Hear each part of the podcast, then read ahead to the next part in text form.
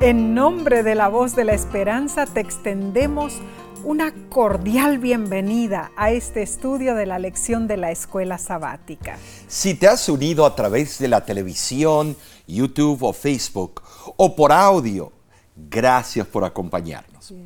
Te invitamos a compartir este estudio con otros. Claro que sí. Ahora, Omar, como solemos hacer, Hoy vamos a saludar a alguien muy especial. Vamos a saludar a Mónica Moreira, que nos escribe desde el hermoso país del Uruguay. Amén.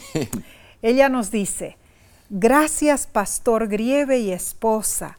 Muy bueno el tema de radio de esta semana. Les cuento que nací entre el monte y un río hermoso, dice ella. Crecí aprendiendo las bellezas increíbles que Dios creó. Mis padres deseaban inculcarnos la religión y nos mandaban a 15 kilómetros de distancia a estudiar el catecismo. Hmm.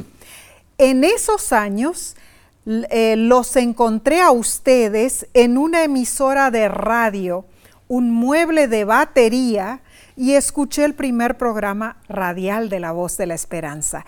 Hoy sigo escuchando y viendo sus programas. Muchas gracias por los hermosos mensajes divinos que imparten. Qué hermoso testimonio. La verdad que sí. Eh, eh, hermana Mónica, la felicito. Y los padres, qué visión, ¿no es cierto? Eh, Dios le regale bendiciones abundantes. Viene sí. ¿Qué te parece si comenzamos elevando una oración al Dios de los cielos? Oremos. Padre que moras en, las alturas de los cielos, con gran placer nos reunimos con nuestros amigos y amigas para estudiar las verdades intrínsecas de la Biblia. Gracias, Padre Celestial, por esta oportunidad. Y ahora pedimos tu bendición en el nombre de Cristo Jesús. Amén. Amén, amén. Bueno, esta semana estaremos estudiando la lección 5 para el 29 de julio 2023. Se titula Expiación oh. horizontal, la cruz y la iglesia. Tremendo. ¿Qué entendemos con la frase expiación horizontal? El texto de esta semana se encuentra en Efesios capítulo 2, versículo 13 al 14. Y es interesante lo que dice. Pero ahora en Cristo Jesús vosotros que en otro tiempo estabais lejos, habéis sido hechos cercanos por la sangre de Cristo, porque Él es nuestra paz, que de ambos pueblos hizo uno, derribando la pared intermedia de separación. Bueno, en estos versículos presenciamos otro de los significativos contrastes que Pablo utiliza para dar fuerza a un notorio argumento, típico de Pablo, ¿no es cierto? Con el llamamiento de la iglesia cristiana, el Evangelio empezó, eh, empezó a ser predicado a los gentiles y muchos respondieron positivamente y así fueron hechos cercanos pero otros formaron paredes y barreras. Ah, que la formaron en esos mm. tiempos. El significado y la razón de esa pared era para que hubiera separación con el mundo, con los paganos, mm. con la chusma. En el templo de Jerusalén en sí había una valla que separaba el atrio de los gentiles del atrio de los judíos, para no intoxicarse, mm. para no eh, estar en contacto con los inmundos. Ningún gentil se atrevía a pasar más allá de ese límite. Ahora, Nesí, visualicemos esto. Si tú eras un gentil o un griego que valorabas el Dios de los judíos, tendrías que tener mucho cuidado a dónde pisar en el templo. Oh, claro. Qué feo, ¿no es cierto? Ir a la mm. iglesia de esa manera.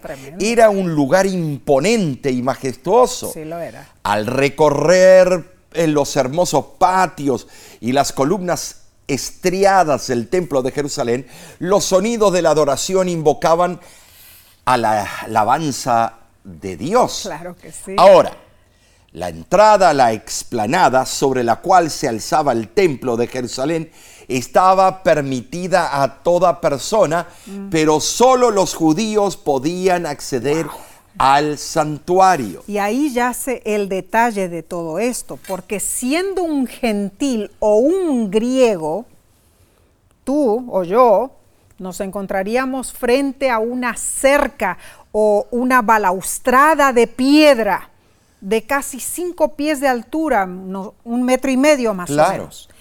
La cerca se llamaba Sorag en el hebreo. Esa cerca marcaba el límite de entrada. Mm. Y sobre esa cerca estaba la inscripción de advertencia dirigida a quién? A los visitantes. Hmm, esto era serio, ¿no es cierto? Hermanos, pensemos en esto.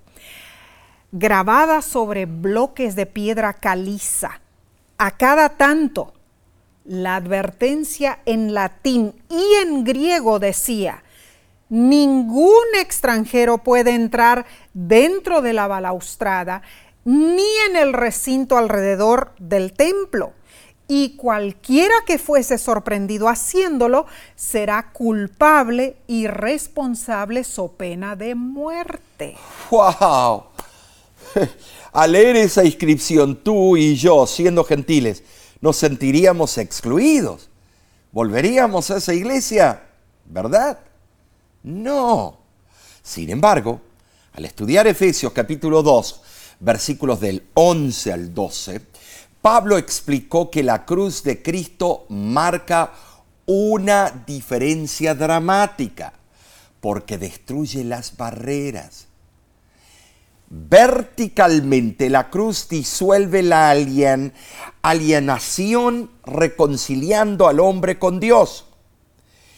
Pero en sí, horizontalmente, la cruz disuelve la diferencia entre seres humanos, reconciliando a las personas entre sí. Amén, amén. Es que el sacrificio de Cristo en la cruz borra cualquier enemistad y lógicamente trae claro. Eh, conciliación entre judíos y gentiles, haciéndolos un nuevo hombre, haciendo paz, dice Efesios 2.15 juntos se convierten en un nuevo templo, edificados para morada de Dios en el Espíritu, Efesios 2.22. Ahora, sí, es importante entender eh, que la sangre de Cristo ha hecho todo por nosotros. Amén, amén. Eh, esto lo damos por sentado, ¿no es cierto?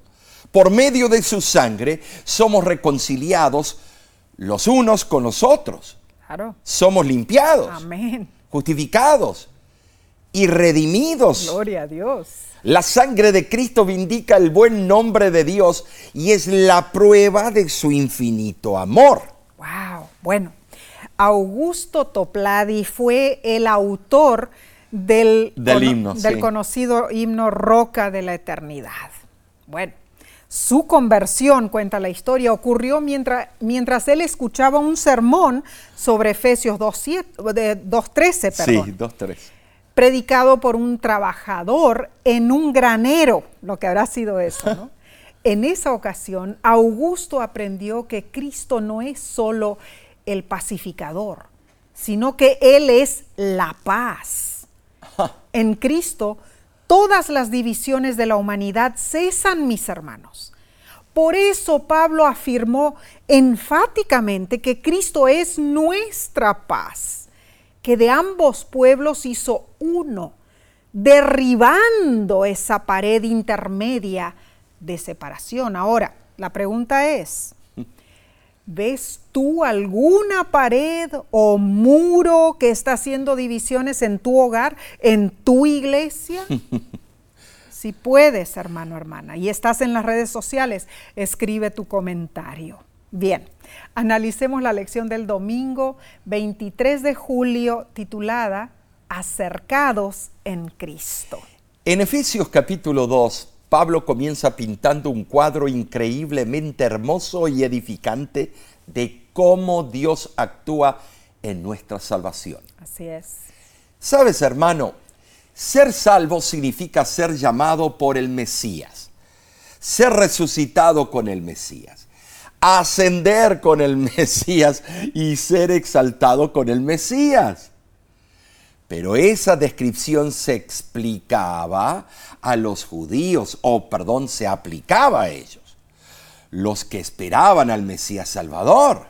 Y esto es cierto, sin embargo, Pablo toma el lenguaje usado para describir la salvación de los judíos y lo aplica a los gentiles.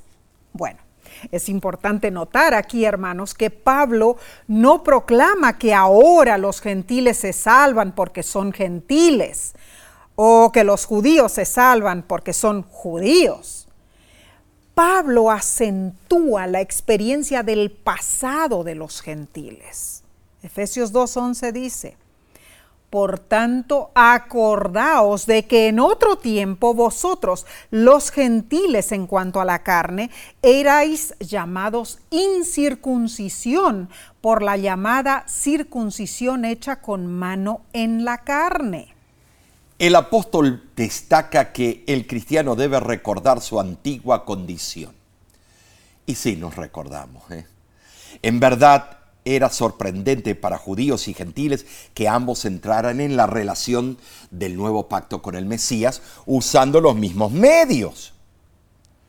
Y esto ocurrió aun cuando los judíos tenían la ventaja de haber recibido antes la palabra divina.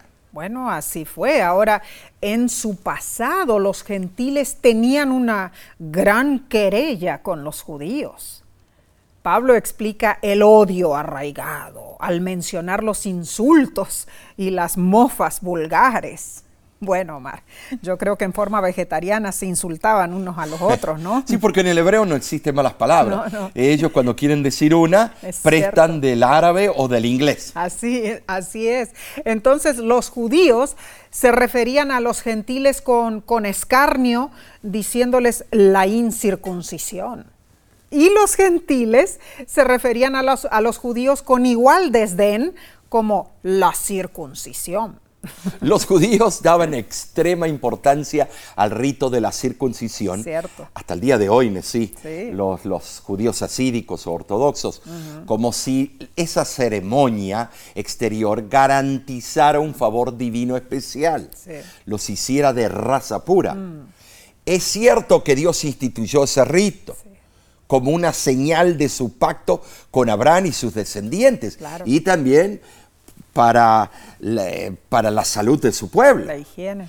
La circuncisión era una marca, un recordativo del pacto, pero debía ser una bendición para los judíos, no una maldición esclavizante. Claro.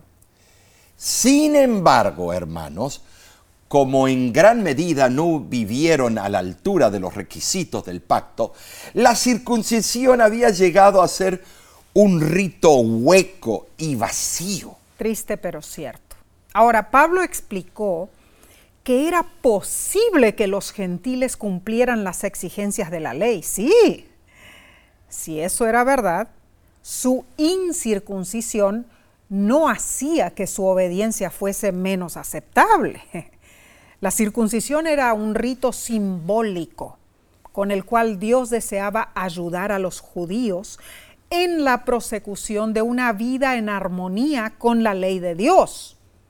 Si los gentiles, sin el beneficio de ese rito simbólico, cumplían con la ley, entonces podían compartir las promesas que Dios había hecho a los judíos.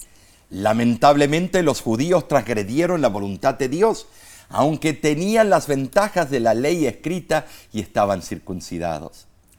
Entonces, Nesí, la obediencia de los que cumplían la ley en condiciones menos favorables los condenaba. Pero aclaremos esto, los que son verdaderamente judíos poseen el espíritu y el carácter para cumplir el propósito de Dios. Claro y son su pueblo escogido. Amén. O sea, Dios los apartó no para que cumplieran únicamente con ciertos ritos externos, sino para que fueran un pueblo santo de corazón. Claro que sí. El, el fondo espiritual de la circuncisión se basaba en ser una señal de separación del mundo pagano. Así es. Y de consagración al verdadero Dios. El rito en sí implicaba renunciar y abandonar el pecado. Involucraba separarse de todo lo que fuera ofensivo a Dios. Una obra tal debía manifestarse del corazón. ¿Y sí de los gentiles? Ah, bueno, a ver, a ver. Efesios 2.13 apunta a algo radicalmente diferente y dice, pero ahora en Cristo Jesús vosotros que en otro tiempo estabais lejos, habéis sido hechos cercanos por la sangre de Cristo. Sabes, milagrosamente en Cristo y a través de su cruz, los creyentes gentiles se podían acercar a Dios a la esperanza y sus hermanos judíos. ¡Wow! Esta es la poderosa buena noticia. Claro. Implícita en la descripción de Pablo, la cruz de Cristo puede sanar mm. la gran brecha entre judíos y gentiles. Así es. Esto significa que todas nuestras enemistades y divisiones pueden resolverse en Cristo, hermanos. Ah, esta buena noticia nos invita a considerar las diferencias que existen en nuestras vidas, en nuestra iglesia, entre nuestros familiares. Nos insta a reflexionar en el poder de la cruz para superar esas incompatibilidades es sumamente privilegiado que gocemos de este conocimiento, pues puede conducirnos a la santidad y la felicidad en esta vida y la vida eterna. Pero es terrible que descuidemos este privilegio. ¿Saben? Sí, practicar externamente la religión no puede salvarnos. No. Lo han tratado por miles de años y no trabaja. Los ritos externos son insignificantes frente a la condición de nuestra mente y nuestro corazón. Inclusive, el hecho de que hayamos sido bautizados no nos salvará ni uh. que eh, nuestros nombres estén en la lista de la membresía de la iglesia. claro que no. Ni que nuestros padres sean piadosos. Tampoco. Nada de eso garantiza nuestra salvación. Uy, esto es serio. Pero no descuidemos. No, no, no. Esto nos cuesta escuchar, ¿verdad? Hermano, hermana. Lo que cuenta es nuestro interior. Es cierto. La verdadera religión está directa e íntimamente ligada con el corazón. Y Jesús es nuestro ejemplo. Yo hago siempre lo que le agrada al Padre, dijo él en Juan 8:29. Te pregunto, ¿De qué condición te ha redimido Jesús? ¿Por qué es importante que recuerdes dónde estabas cuando Jesús te encontró y dónde podrías estar ahora si Él no te hubiera encontrado? Es nuestra oración que vivas para agradar a Dios, hermano, hermana. Bien, continuaremos con la parte del lunes en unos segundos. Volvemos enseguida.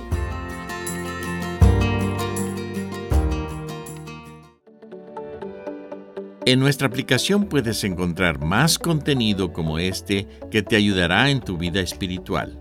Lo puedes descargar visitando nuestra página web lavoz.org.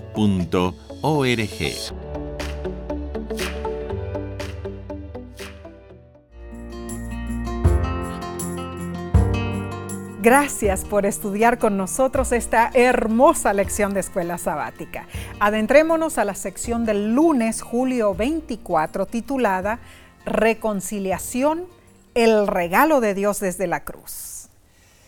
El autor Ernest Hemingway en el año 1936 caracterizó la dificultad de las relaciones entre padres e hijos en un corto relato titulado La capital del mundo.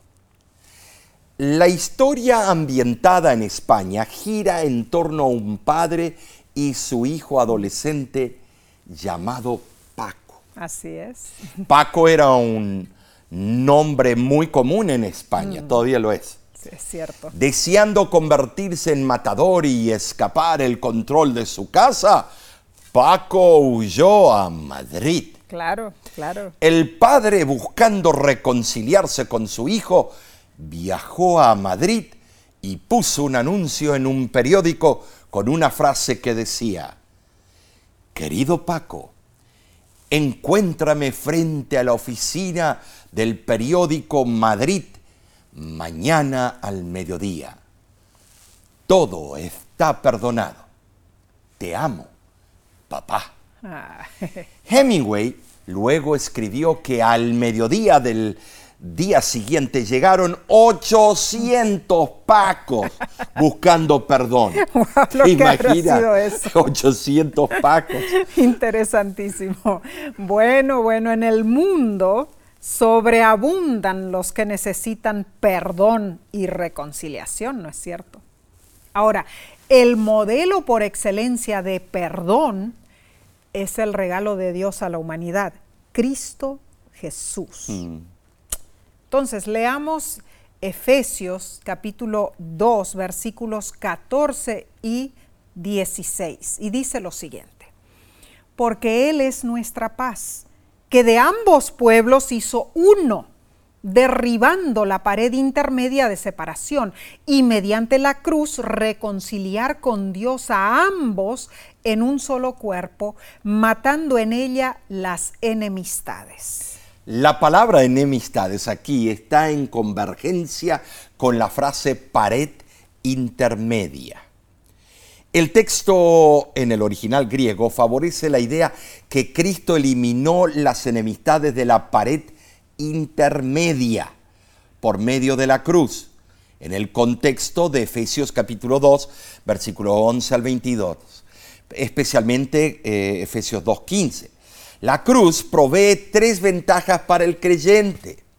Número uno, la cruz permite que los gentiles que estaban lejos de Dios y de su pueblo fuesen acercados, convirtiéndose en hijos de Dios y hermanos de los judíos. Número dos, la cruz hace que la hostilidad, en el griego ektran, enemistad, quede muerta. La cruz eliminó el estado permanente de hostilidad entre judíos y gentiles. En tercer lugar, la cruz presenta la reconciliación. Cristo reconcilia a ambos, judíos y gentiles, con Dios en un solo cuerpo por medio de la cruz. Ahora, en sí, esto también se refiere a los presentes desacuerdos entre amigos, familiares, cónyuges y hermanos de iglesia. Claro, claro que sí. Entonces, ¿en qué consiste la reconciliación, hermano? Muy importantes. Imagínate un distanciamiento grave entre una madre y una hija. Algo asentado durante años y años. Digamos que la hija se casó con un muchacho en contra de la voluntad de la madre. Eso pasa constantemente.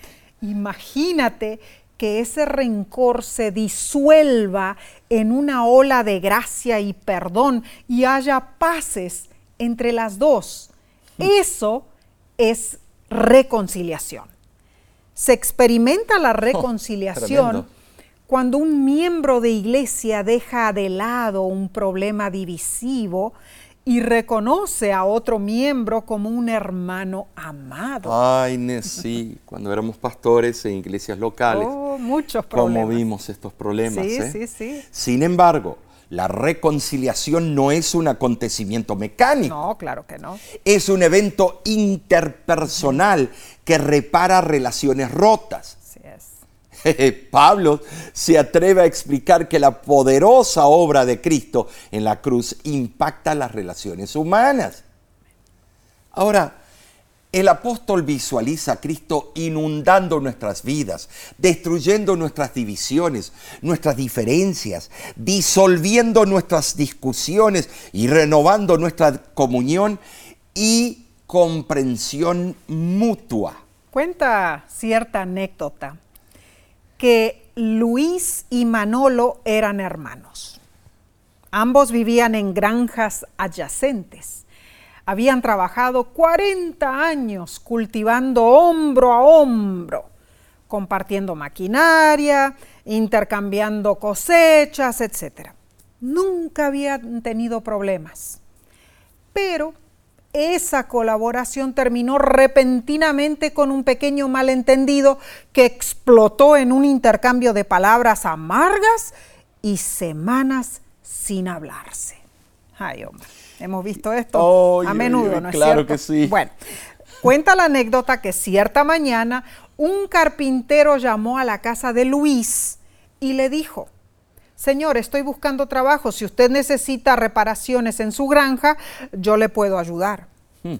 De hecho, que sí, dijo Luis. Tengo un trabajo para usted. Ve aquella granja al otro lado del arroyo. Bueno, ahí vive Manolo, mi hermano. Solía haber una hermosa pradera entre nosotros pero mi hermano tomó su tractor y desvió el cauce del arroyo. Yo estoy furioso y quiero vengarme, dijo Luis. Constrúyame una cerca de dos metros de alto. Jamás quiero volver a ver a Manolo. Bueno, el carpintero escuchó la historia y le dijo, comprendo, señor, haré algo que lo dejará satisfecho, no se preocupe. Y bueno, el carpintero trabajó arduamente, cuenta la historia, terminó su trabajo al atardecer. Cuando Luis fue a ver el producto final, quedó atónito Omar. no había ninguna cerca de dos metros. No, no, no. En su lugar había un puente. ¡Qué bien! Un puente. Un puente que unía las dos granjas por encima del arroyo. Justo entonces, Manolo del otro lado vino caminando desde su granja y al ver la obra de carpintería quedó impresionado. Cruzó el puente y abrazó a su hermano Luis diciendo, Eres increíble, Luis. Construiste este hermoso puente después de todo lo que yo te he hecho. Perdóname, hermano. y así, así se reconciliaron Luis y Manolo esta anécdota. La verdad, genial, ¿eh? Muy eh, bien. que con eficacia esta, esta historia ejemplifica cuán infructuosos son los conflictos entre seres humanos. Esto lo podemos dar por sentado.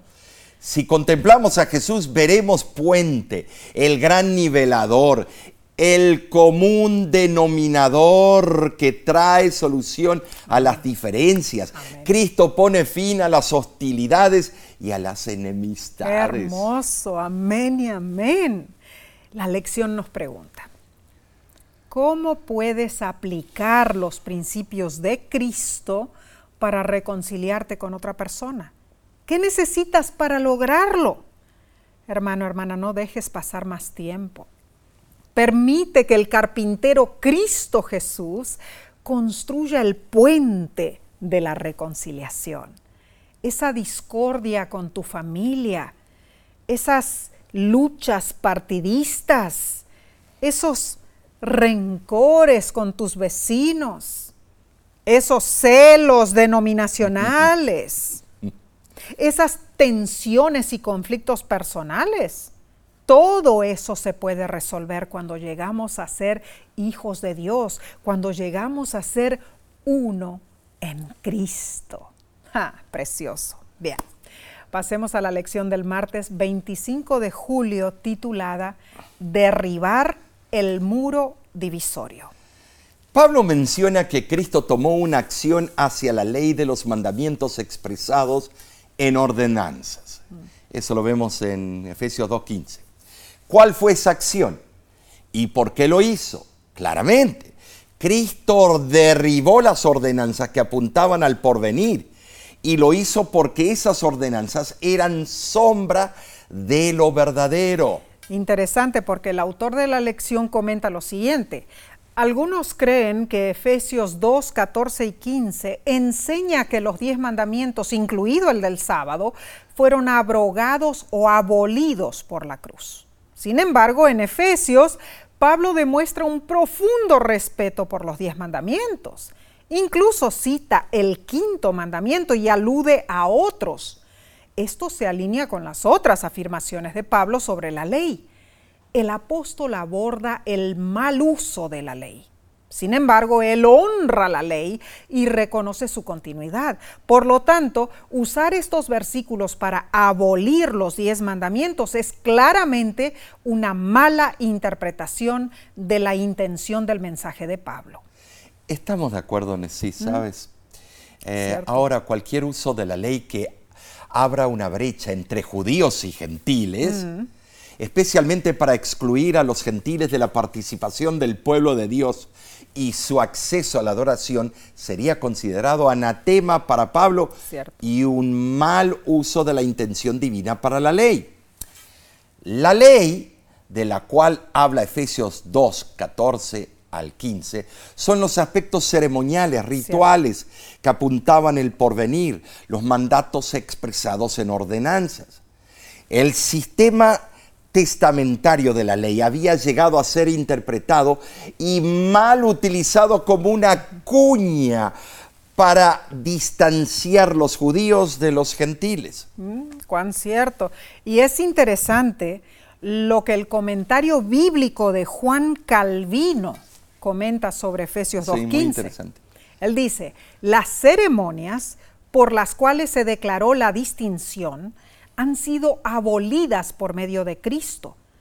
¿Qué era la circuncisión, los sacrificios, los lavados, sino símbolos de santificación, recordando a los judíos que su suerte era diferente a la de otras naciones? Pablo no solo declara que los gentiles son iguales a los judíos al ser admitidos en la comunidad de la gracia, para que ya no difieran entre sí, sino que se ha quitado la marca de esa diferencia, porque las ceremonias han sido abolidas. Ahora, el, comentario del Nuevo Testamento de la Biblia familiar de Justin Edwards explica lo siguiente. Con su muerte, Cristo abolió la ley ceremonial, esa causa de enemistad y separación entre judíos y gentiles cuando Pablo alude al contenido en las ordenanzas, caracteriza la economía mosaica como un sistema de ordenanzas externas. Mm. Tremendo comentario. Muy interesante. Breve, pero al punto. La verdad, Omar. Y el comentario bíblico de Sir William Nicole añade lo siguiente, la siguiente afirmación. Dice, la segunda mitad de Efesios 2 forma un párrafo por sí mismo. Su tema es el caso de aquellos creyentes gentiles a quienes Pablo inmediatamente les trae a relucir su pasado pagano y su presente cristiano. Se les recuerda lo que una vez fueron alejados de Cristo, alienados del privilegio especial de Israel, sin esperanza y sin Dios y de lo que han llegado a ser por el poder de la muerte de Cristo, puestos en igualdad con el pueblo elegido, acercados al Padre, hechos partícipes de la casa de Dios y templo vivo del Señor. Es interesante, no son autores de nuestra denominación, pero son grandes pensadores la verdad que, sí. que el Señor nos explicó retener lo bueno y descartar lo malo. Tremendos pensamientos. Estas son tremendas opiniones de conocidos teólogos. Claro que sí. Es bueno ver lo que piensan otros estudiosos sobre este tema. Así es. Lo cierto es que la ley ceremonial finalizó en la cruz del Calvario. Sin embargo, debemos notar que el sistema ceremonial, tal como Dios lo dio, no fue lo que produjo la enemistad que Pablo describe entre judíos y gentiles. Lo que fundamentó la base para la enemistad con los gentiles fueron los siguientes puntos. Número uno, la interpretación judía de la ley ceremonial. Número dos, las adiciones humanas que se le hicieron. Número tres, las actitudes exclusivistas y hostiles del pueblo judío.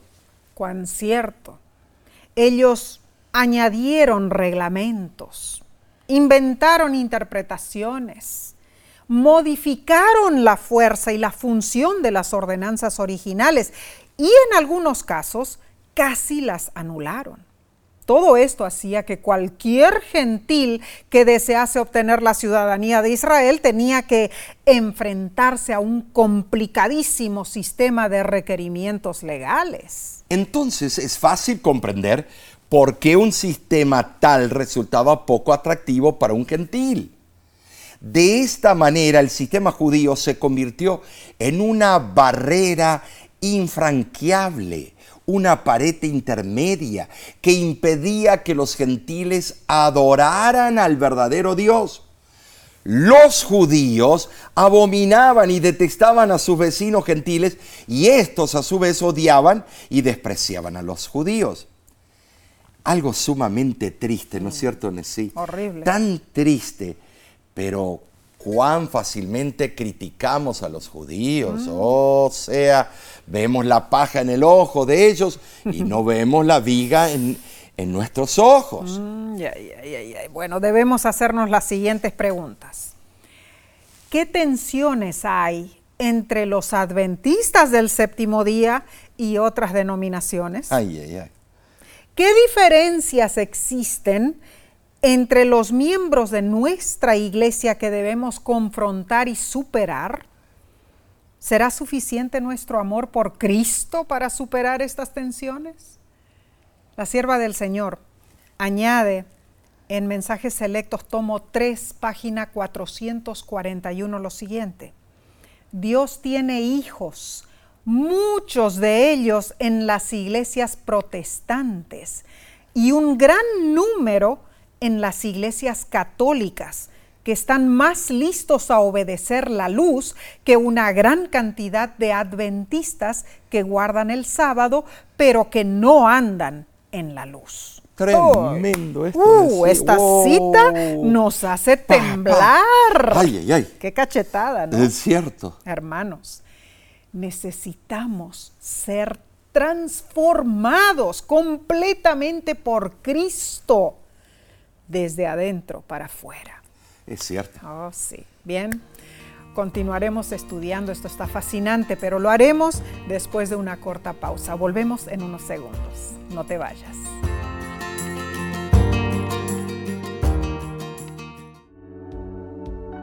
Con seguridad estás disfrutando este estudio de la escuela sabática.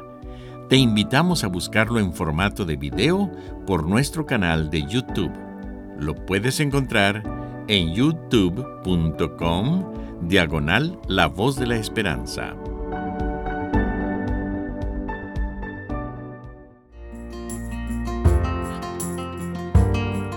Alabamos a Dios por regalarnos estos momentos para estudiar la Biblia y a ti te agradecemos por acompañarnos. Bien, pasemos entonces a la sección del miércoles 26 de julio titulada Jesús, predicador de la paz. Los seres humanos buscamos y anhelamos la felicidad y la calma, pero paradójicamente muchas veces el camino hacia el equilibrio y todos nuestros emprendimientos terminan siendo estériles, intentos fallidos, como quien se atraganta con agua del océano para calmar la sed.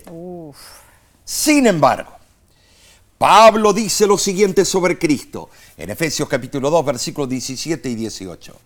Y vino y anunció las buenas nuevas de paz a vosotros que estabais lejos y a los que estaban cerca, porque por en medio de él los unos y los otros tenemos entrada por un mismo espíritu al Padre.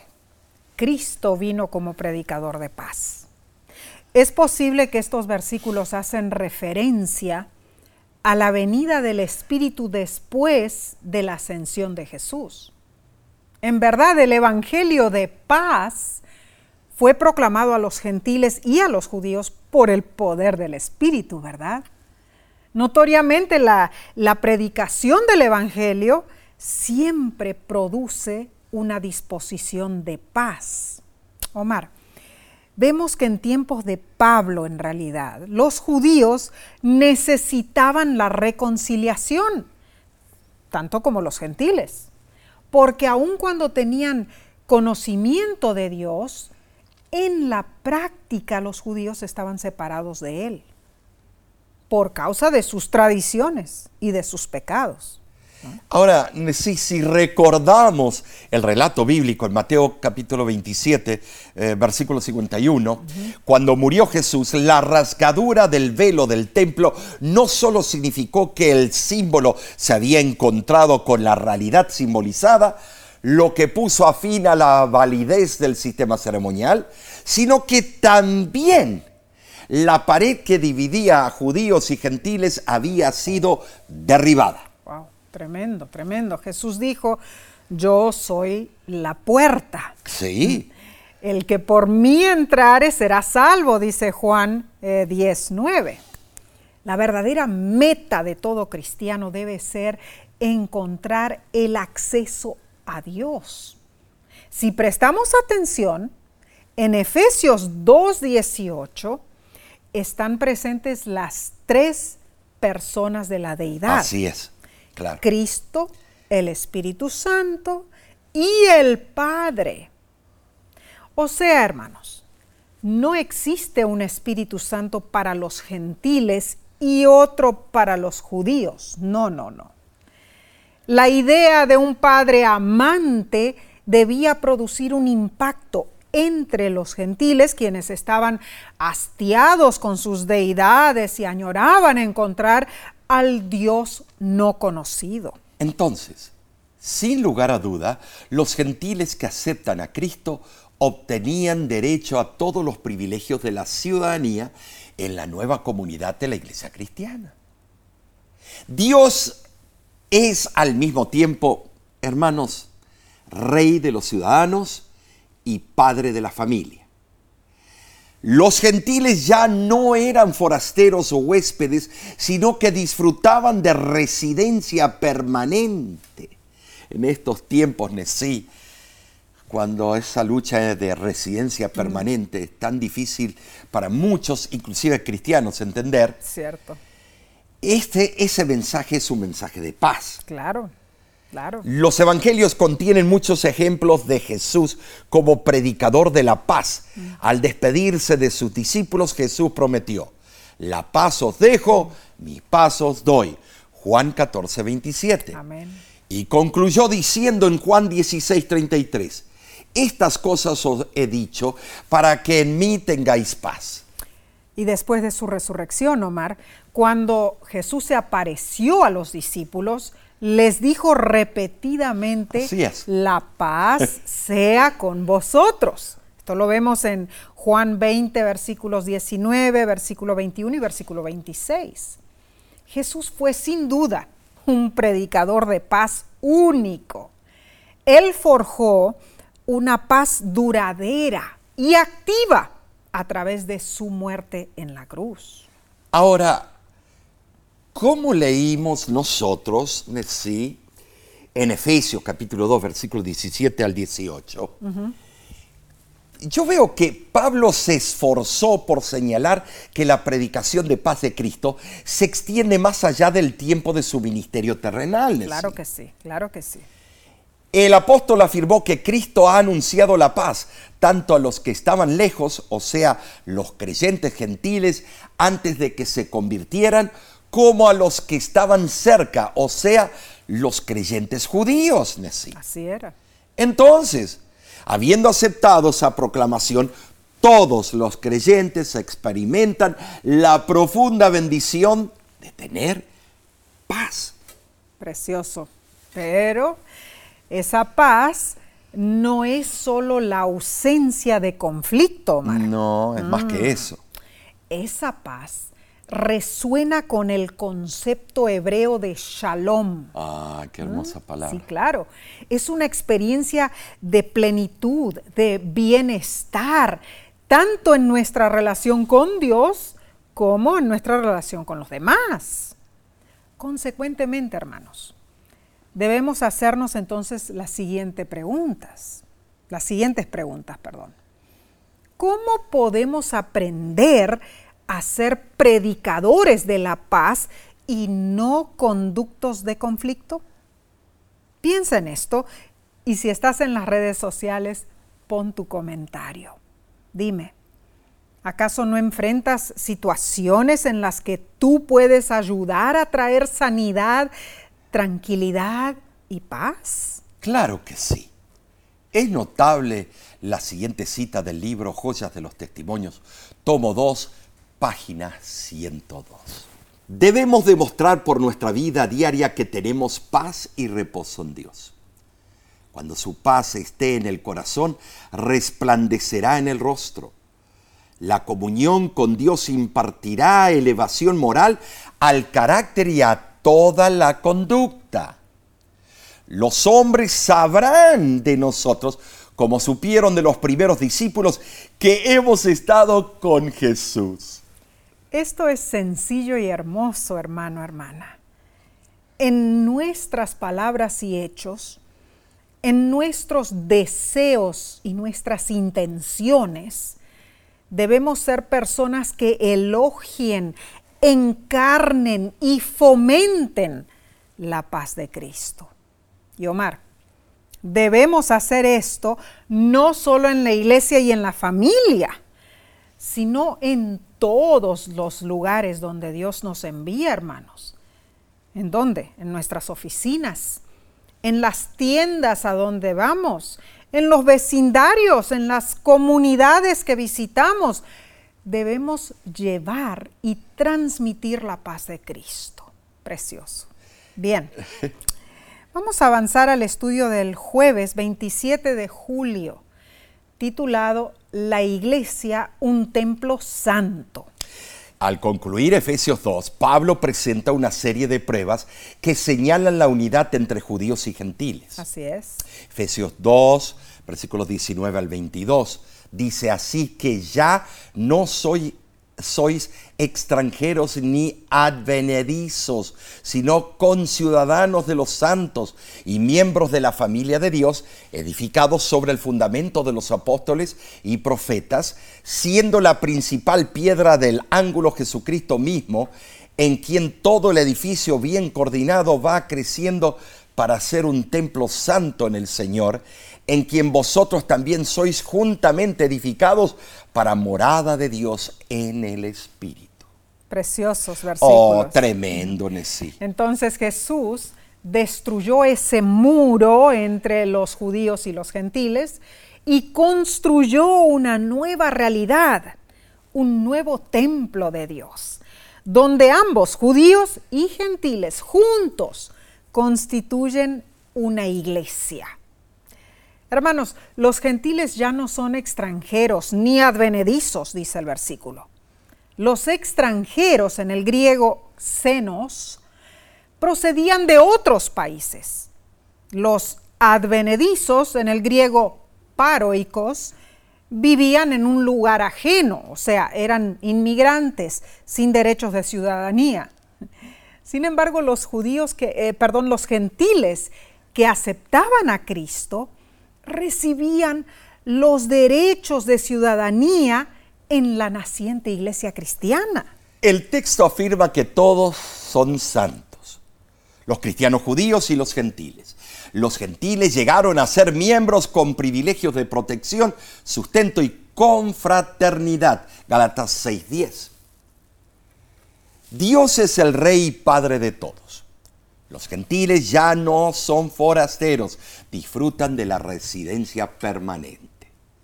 Hermoso privilegio, ¿no es cierto? Y esto de hermoso es que nos incluye a nosotros, hermanos.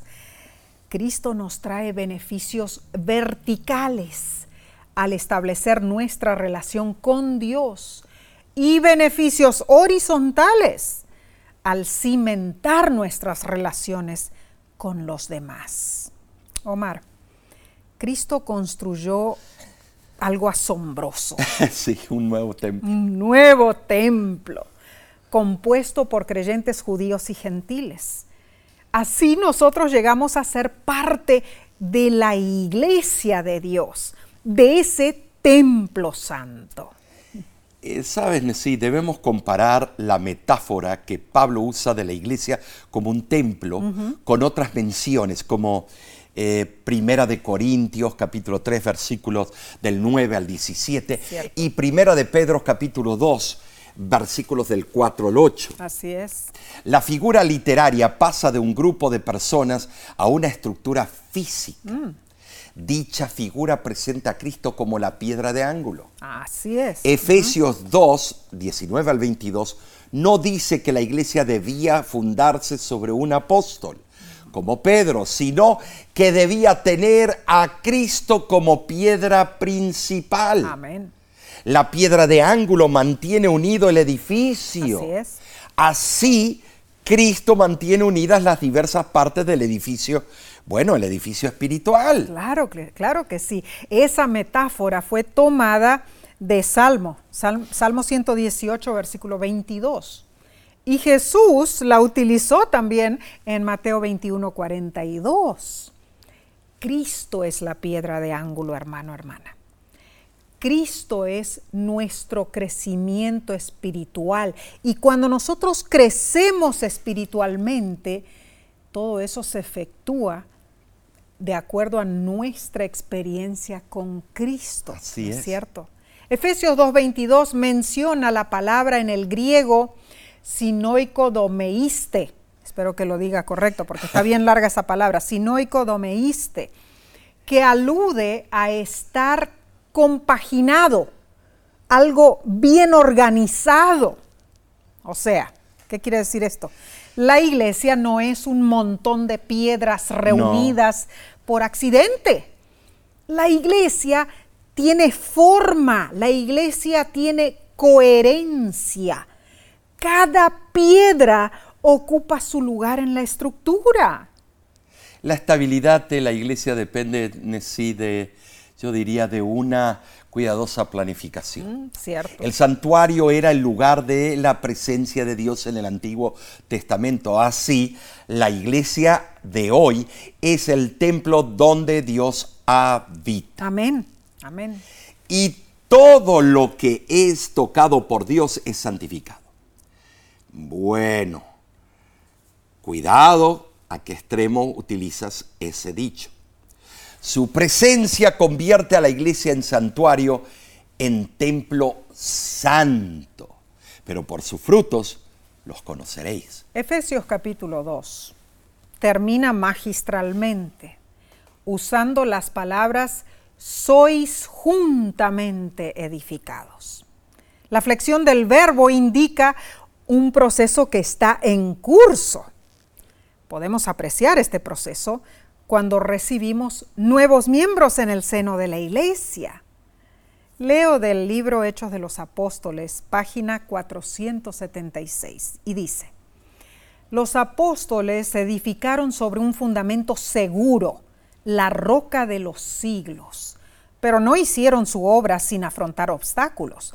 Tuvieron que luchar contra el fanatismo, el prejuicio y el odio de los que edificaban sobre un fundamento falso. Claramente las diferencias abundaban entonces, al igual que hoy.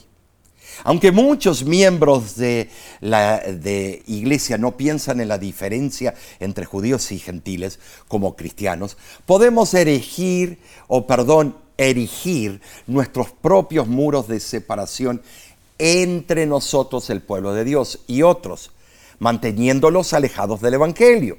Lo he visto. Ahora, hermanos, dinos, ¿existen esos muros en tu vida y en tu iglesia? ¿Cómo podemos ver eso? ¿Podemos derribarlos si existen? ¿Cómo podemos lograr la unidad en Cristo? Wow, Omar, necesitamos más y más de Jesús, más y más de Cristo en nuestra vida. La reconciliación horizontal debe yacer en la expiación vertical. Y eso solo se logra con Cristo. ¡Wow! Qué bendecido este estudio, ¿verdad? Pero repasemos los puntos más importantes. Número uno, somos acercados en Cristo. Debemos velar por las diferencias que existen en nuestra iglesia y nuestra familia. Número dos, al contemplar a Cristo, vemos la cruz como el nivelador que trae solución. Cristo pone fin a las hostilidades. Tremendo. Número tres, Hay muros divisorios, ¿verdad que sí? Claro no lo sí. podemos negar. Hay diferencias entre los miembros de nuestra familia, nuestra iglesia. Todo eso debe superarse. Por supuesto. Y número cuatro, Cristo vino al mundo como predicador de paz, una paz duradera y activa a través de su muerte en la cruz. Y número cinco, la iglesia es un templo santo que tiene a Cristo como piedra de ángulo. Claro. Crecemos organizada y coordinadamente Así y somos juntamente edificados. Qué bendecido mensaje, ¿no es cierto? Ah, la verdad que sí, Eh, el Evangelio es para todos y debe unir a personas que son diferentes en preparación, en carácter y disposición. Mm. Muy cierto. El templo, templo bíblico fue construido con piedras cinceladas que organizadas formaron la edificación del templo. Así fue. Ese edificio representa el templo espiritual de Dios. Está compuesto de materiales extraídos de todos los países e idiomas, de toda clase, de ricos y pobres, instruidos e ignorantes. Nosotros somos piedras vivientes y el gran arquitecto, el Señor del templo, nos está cincelando y puliendo para que seamos parte del templo santo en el Señor. Amén. Bueno, la semana que viene continuaremos con otra temática fascinante de la epístola. a los ¿Cuál es el título, Nessie? Bueno, el título es El misterio del Evangelio. Estás especialmente invitado a acompañarnos. De nuestra parte nos despedimos con un hasta luego. Así que sinceramente y de corazón te decimos, Dios te bendiga y te guarde.